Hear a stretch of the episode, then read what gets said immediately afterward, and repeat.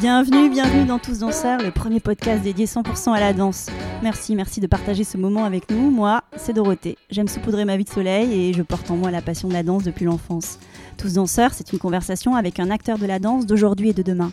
On y parle de toutes les danses. Un temps suspendu pour découvrir des parcours insolites de femmes et d'hommes qui vivent passionnément danse, des artisans du mouvement. Danseurs et athlètes, costumiers, chorégraphes, metteurs en scène, musiciens, chercheurs, des créateurs et ouvriers de la danse. Dans l'ombre ou la lumière, ils sont tous en mouvement, tous artistes, tous danseurs. Le podcast est disponible sur de nombreuses plateformes, alors abonnez-vous pour ne pas manquer de nouvelles rencontres autour de la danse. Et surtout, n'oubliez pas de laisser un mot doux ou une note 5 étoiles sur iTunes ou Apple Podcast. Ah, j'oubliais, n'hésitez pas à m'écrire sur l'Instagram Tous Danseurs si vous avez des questions. Aujourd'hui, je reçois Catherine Branet, danseuse américaine à la carrière internationale. Catherine a dansé dans le monde entier, notamment en tant que première danseuse, professeure et maître de ballet pour Maurice Béjart pendant quasiment 20 ans. Elle est aussi connue pour ses talents de chorégraphe. Dans cet épisode, Catherine nous parle du prix de Lausanne. Elle est très active dans ce concours et ses responsabilités sont croissantes dans la mise en place de cet événement prestigieux qui rassemble les jeunes talents internationaux de danse classique et contemporaine. On dit de ce prix qui se déroule chaque année que c'est le plus grand concours de ballet au monde. La 48e édition vient de s'achever. Ils étaient 77 danseurs talentueux sélectionnés, 7 d'entre eux ont été récompensés. On écoute Catherine nous parler de ce prix et de danse. Bonjour Catherine. Bonjour Dorothée. Je suis très heureuse, Catherine Bradney, euh, bah, d'avoir cette interview aujourd'hui avec vous. Et donc on va parler du prix de Lausanne. C'était la, 48e édition. Et vous, vous en êtes la directrice artistique exécutive. Alors, est-ce que vous êtes heureuse de ce millésime? Oui, très heureuse. Euh, il y avait vraiment euh, des excellents danseurs, beaucoup de potentiel, beaucoup de talent et une bonne énergie. C'était vraiment fantastique.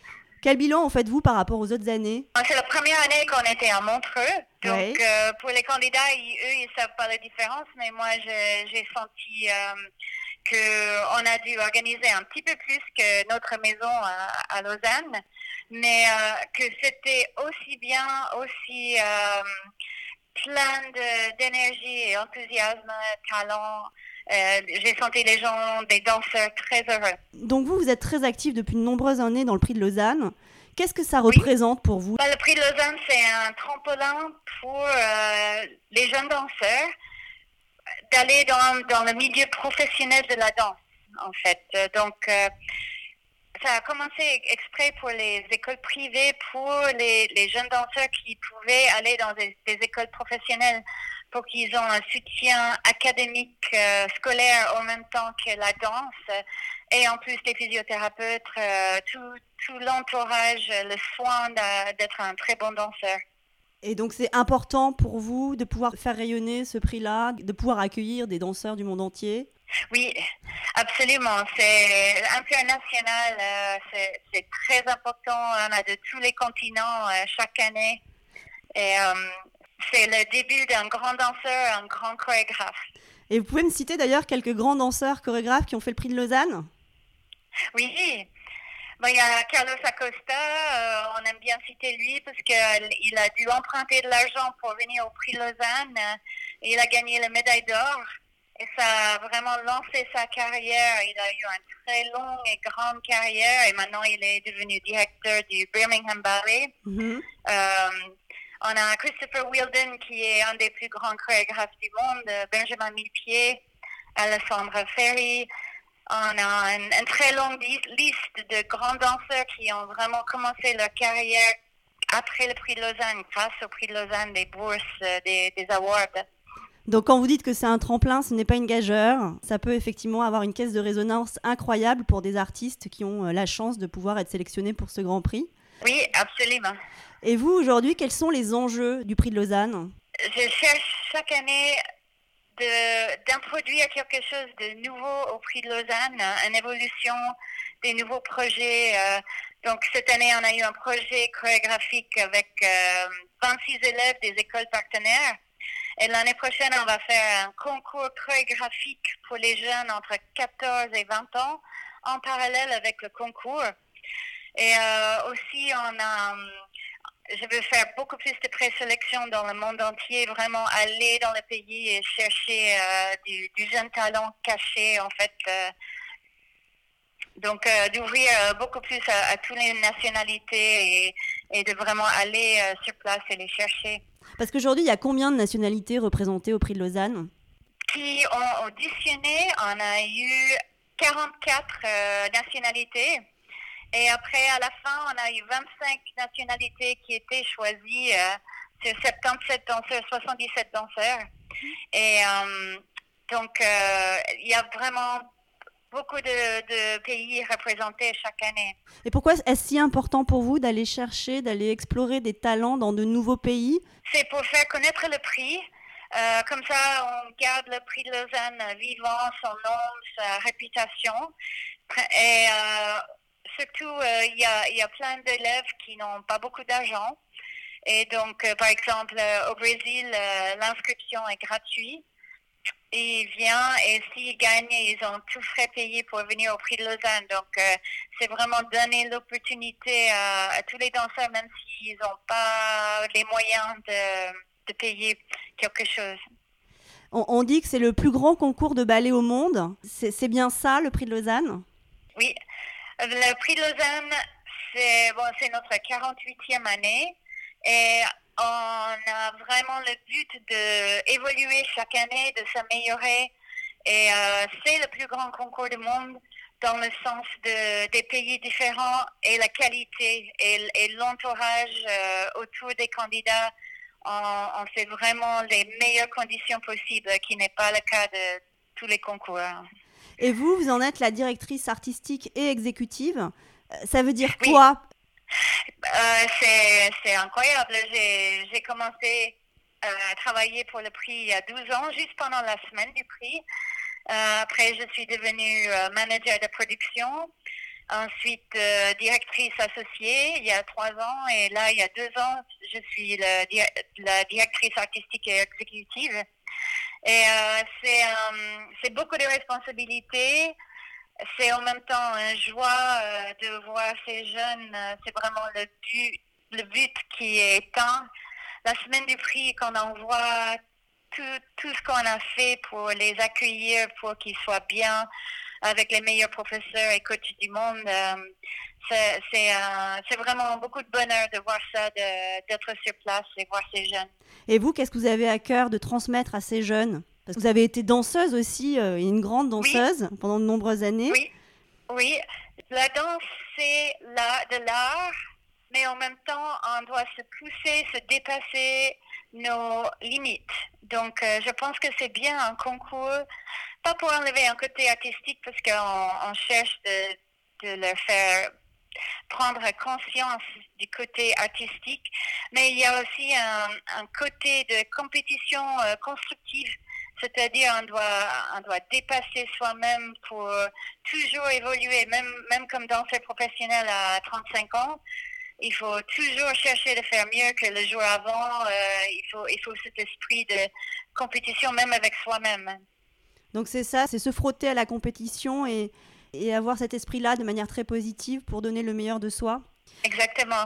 De, de, trouver euh, le meilleur de soi et de se pousser plus loin que nos limites. Euh. donc, euh, j'ai vu la différence d'ailleurs entre les sélections le vendredi et la finale samedi. Les mêmes, les mêmes danseurs, ils ont dansé 100 fois mieux le samedi pendant la finale que le vendredi en général. C'est juste ce, coup d'adrénaline et euh, l'envie, la détermination de, faire mieux que le jour avant. C'était beau. Et je trouve aussi euh, que, les, que ces jeunes talents se révèlent aussi au fil des jours.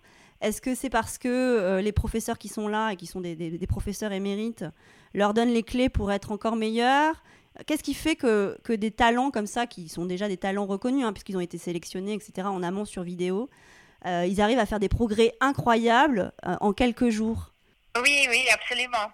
Donc, euh, par exemple, les variations contemporaines, c'est une vidéo sur Internet. Donc, c'est déjà un challenge pour apprendre une chorégraphie par vidéo.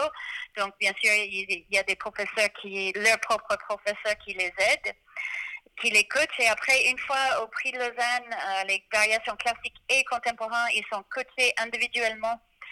Et donc, le danseur doit ils ont peu de temps, en fait, pour vraiment absorber des corrections techniques et artistiques. Et ça, c'est jugé en fait pendant le prix de Lausanne. Donc on voit dans le jury, on, regarde le coaching et on voit vraiment comment l'élève absorbe et, euh, et apprend en regardant les autres aussi, aussi parce qu'ils doivent regarder euh, le coaching avec les autres. Donc c'est vraiment euh, d'esprit de vouloir comprendre mieux, d'apprendre plus.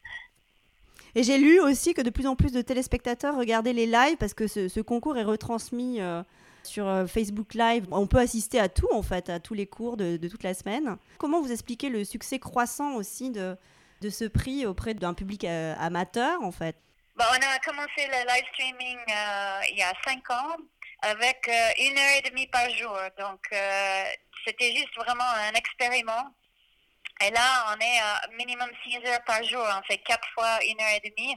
Mm. Et euh, on a des commentaires, les gens qui suivent, qui, qui ont hâte de voir ça. Et euh, je pense que c'est euh, c'est vraiment un, un, événement dans le monde de la danse. Et de là, les autres personnes, ils s'inspirent, ils, ils entendent ça, ils ont envie de le voir.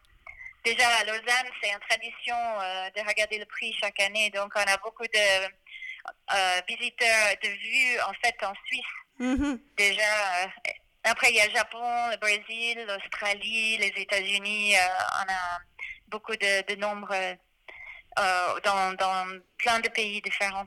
Et vous, vous avez des rêves encore pour le prix de Lausanne? Des rêves, oui. Qu'est-ce que vous aimeriez pour ce prix? J'aimerais que la danse continue, que c'est un art qui continue et qui, qui continue de, de grandir. Et euh, je pense que le prix de Lausanne, c'est un, un, élément inspirant. On voit un jeune talent et qui n'est pas encore professionnel, qui n'est pas encore complètement formé. Et euh, on a envie de, de, de, suivre ce candidat, en fait, ce danseur, même après le prix dans le carrière. Nous, on suit tous nos lauréats et euh, pour des années. Après, on les suit pour toujours. Donc, euh, c'est génial de voir chaque étape euh, que, que, ça grandit. Donc, mon souhait, c'est vraiment la, danse qui continue pour toujours et qui, qui évolue pour toujours. Justement, vous dites que vous suivez les candidats, même après le concours. Cette année, c'est Marco Mascari qui a gagné, qui a remporté le, prix Lausanne. Il est italien. Il a été formé à l'Académie Princesse Grace, comme d'ailleurs la gagnante de l'an dernier qui s'appelait euh, Mackenzie Brown. Que va devenir Marco après cette euh, incroyable récompense? Eh ben, Il va devenir danseur professionnel. Euh, il, nous, nous, faisons un networking forum dimanche après la finale. C'est-à-dire que tous les grands directeurs de nos écoles partenaires et compagnies partenaires viennent sur place et ils demandent de voir quelques candidats et les candidats demandent de voir quelques directeurs. Et on a un système en place qu'on fait les rencontres. Pendant euh, six heures, ils peuvent rencontrer des directeurs différents. Donc là, c'est comme un, déshabillé. En fait, il y a des tables avec les directeurs, les candidats qui attendent. C'est vraiment euh, extraordinaire. Et je sais que Marco, il a eu plusieurs propositions. Et euh, donc, il, a, il va annoncer le choix. Ils ont quatre semaines pour annoncer le choix. Et donc, on va le publier sur notre site. Euh, dans, trois semaines maintenant. Dans trois semaines, on saura où Marco, euh, du coup, va, va, va, continuer son parcours de, danseur. Et, et, comment vous expliquez, parce que du coup, là, c'est plusieurs gagnants qui sortent de l'Académie Princesse Grasse, comment vous expliquez le, succès, les, les, les, performances des élèves de cette école? Ça doit être une très bonne école déjà, c'est sûr? C'est une bonne école, oui, c'est évident que c'est une bonne école. Il y, a, il, y a des, il y a des écoles partenaires qui choisissent de ne pas envoyer euh, des élèves D'accord. Et ils vont, ils y vont pour recruter en fait, mais pas pour présenter. Et donc ça dépend des politiques des écoles. Nous, on n'a pas de règles, règlements qui empêchent les mhm. écoles partenaires. Mais euh, on a des réunions chaque année avec nos partenaires. Et euh, donc, c'est vrai qu'une école professionnelle a plus de, des, éléments pour soutenir un danseur que peut-être une école privée que le, danseur doit aller à l'école scolaire. Et après, euh, l'après-midi, doit aller à l'école de danse. Et peut-être il n'y a pas de physio, ni sol suspendu, ni tous les éléments qui font qu'on évolue euh, plus vite, en fait. Et en plus, c'est bon professeur. Donc.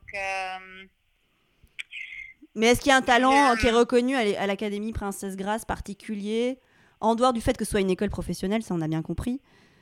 Oui, bah c'est le, la volonté du directeur de faire les concours.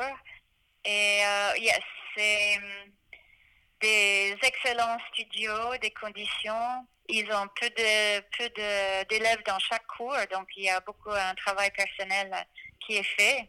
D'accord. Et euh, Monaco, euh, il y a,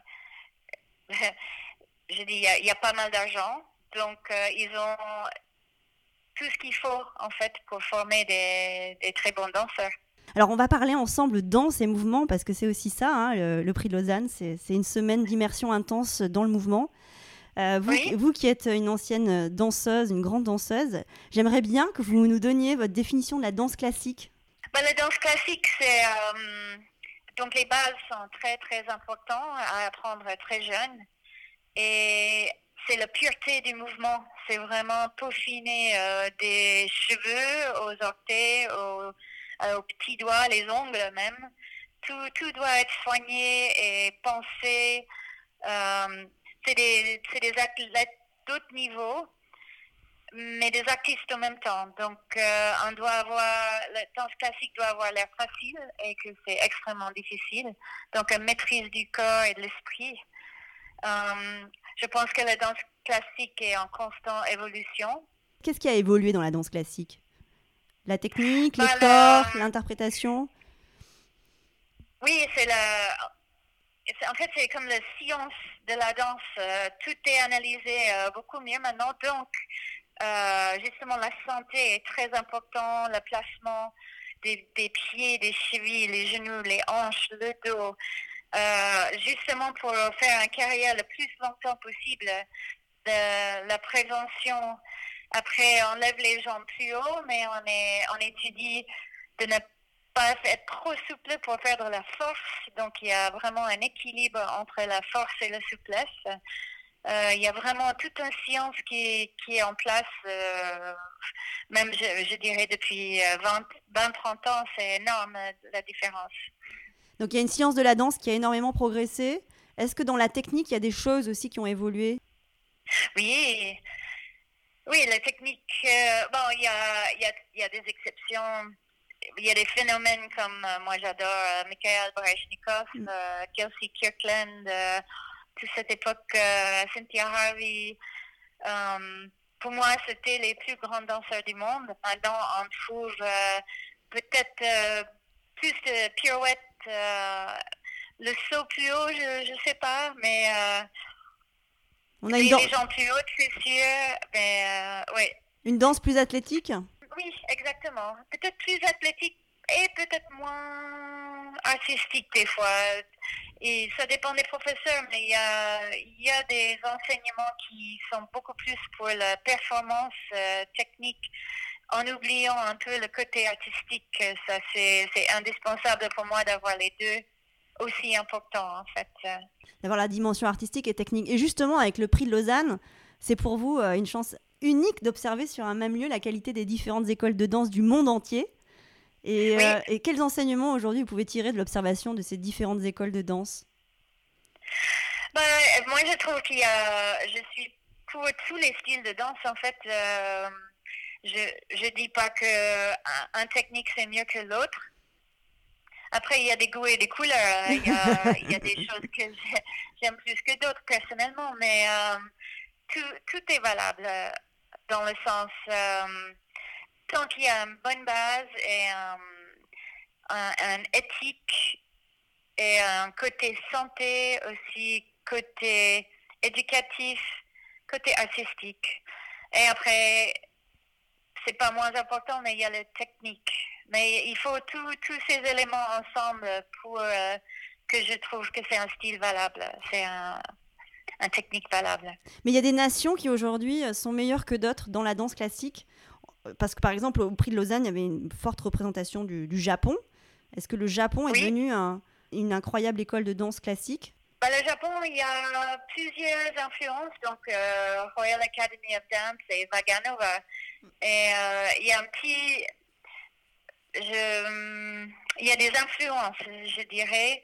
Et euh, comme, comme les Japonais, ils, ils, ont des talents innés de, de sauter, de tourner. ils ont... C'est vraiment dans le sang, c'est comme les euh, d'autres pays qui ont d'autres qualités, euh, on dirait. Donc, il y a, y a une technique qui, qui a été élaborée, qui évolue, et les Japonais sont très forts hein, techniquement. On peut faire des généralités par pays. Est-ce qu'on peut dire, par exemple, le Japon est devenu une, excellente nation de danse classique ou, ou, non, vous n'aimez pas faire ce genre de conclusion? Je dirais pas jusque-là. je dirais qu'il y a vraiment les danseurs qui, ont des, qui sont nés avec certains talents, euh, musicalité ou euh, capacité de tourner. Et après, ces, ces talents innés sont évolués dans le bon sens. Donc, euh, c'est pas que, que un danseur japonais qui tourne bien, il y a aussi euh, argentin. Euh, des fois, il y a, des exceptions. Il y a vraiment des cas dans chaque pays. Donc, euh, moi, ce que je veux dire pour les Japonais, ils ont un mental euh, très, très fort.